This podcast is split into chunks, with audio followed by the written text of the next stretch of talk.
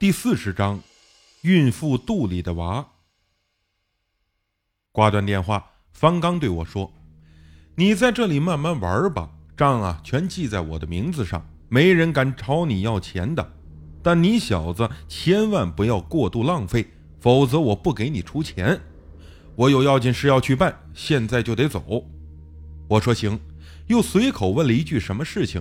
方刚低声说：“有个朋友告诉我。”他家附近有一家人死了一个孕妇，胎儿刚好五个月大，今晚就要下葬，正好是五毒油的最佳原料，我必须去看看，是吗？那你快去吧，能尽快配出五毒油最好了。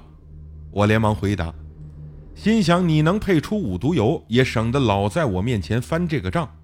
方刚只走出几步，忽然又回头看着我，我说：“哎，你不用担心，我不会在这里猛花钱的。”没想到方刚伸出手指：“你跟我一起去。”我一愣，连连摆手：“我可不去，没兴趣，你自己去吧。”方刚说：“我也需要一个帮手，你还是跟我来吧。你前两天的生意，我可以不和你五五分，下次再说，怎么样？”我心想这还行，反正有方刚在，什么情况他基本都能应付，就勉强同意了。他开车从芭提雅市区一直向北走。越走越偏僻，路也很颠簸。我问：“我很想知道，如果我隐瞒了交易的利润，你又怎么知道我是不是真的和你五五分成啊？”方刚嘴里叼着大雪茄，嘿嘿的笑了：“ 我当然有办法了。你听说过灵摆吗？”我摇摇头。方刚说：“是一种催眠术，我和阿赞师傅特地学过，能让人实话实说的东西。”呵呵。你要不要试一试？我这才明白过来，不由得对他警觉起来。方刚哈哈大笑：“只要你不和我耍花招，轻易啊是不会对你使用的。别怕了。”我还要说什么？从远处传来阵阵的吹奏声，在寂静的黑夜中显得很诡异。方刚低声说：“就是他们了。”汽车放慢了行驶速度，夜很黑。隐隐约约的借着月光，能看出是一对穿红衣的吹鼓手，慢慢的边走边吹奏着。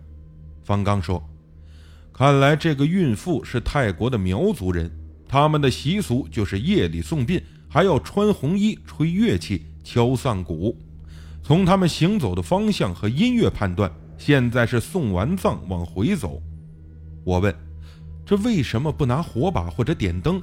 这么黑也不怕摔沟里去？方刚说：“那是苗人的风俗，是怕鬼魂在送葬队后面跟着，又回到了活人的家里去。”汽车缓缓掉头，朝送葬队相反的方向开去。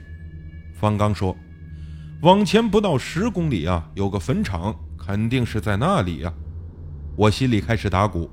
方大哥，方老板，你不是要从孕妇肚子里不？把把取把那个取出来吧。方刚转头看着我，那你想办法让死孕妇把孩子生出来，我们就不用掏了。我无语，心想反正爱掏啊，你自己掏，我就是个助手，给你把风就行了。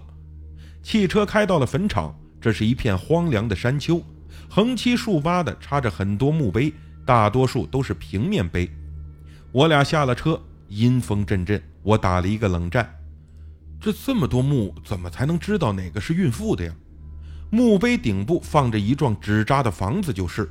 方刚掏出一只手电筒，我俩边走边照，总算找到了。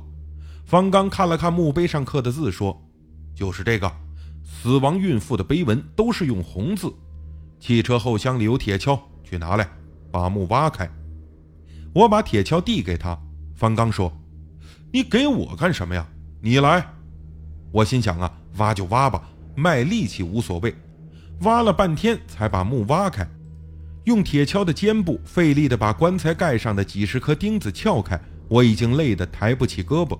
方刚又掏出一把匕首扔在地上，让你休息十分钟，然后抛尸。谁抛啊？我问。方刚说：“如果是我抛，我为什么让你一起来呀？”我气得半死。你让我来就是给你干活的呀，方刚说：“快动手吧，新鲜的胎儿才有药效。”尽快配好五毒油，也省得我总是催你这个事情呀。无奈之下，我只好捡起匕首，走到了棺材旁边。方刚把铁锹插在土里，把手电筒夹在铁锹柄上，对准棺材内部照亮。他则走到旁边去抽烟。棺材里的孕妇面色惨白，盘着头发，不知道谁给画的尸妆，真是比鬼还难看。我颤抖着先把孕妇的衣服扣子解开，心中怕得要死，心想干这种缺德事儿会不会遭报应啊？孕妇的肚皮露了出来，我看了看方刚，他倚在汽车后厢抽烟，抽得很悠闲，根本就没有看过我。我只好壮起胆子举起匕首。这时，余光看到方刚伸手从车后箱又拿起了一把短柄铁锹。我心想，都挖完了，他还拿铁锹有个屁用啊！忽然，方刚用力把短柄铁锹扔了出去，还没等我回过神来，身后就响起了惨叫声。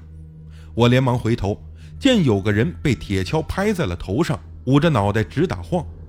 方刚抢上前，拔出插在地上的铁锹，冲到那个人的身边，又是两锹，把他打翻在地。我看的是心惊肉跳，这个人是谁呀？方刚把铁锹再次插入土中，呵呵，和我们一样，也是来挖孕妇死胎的。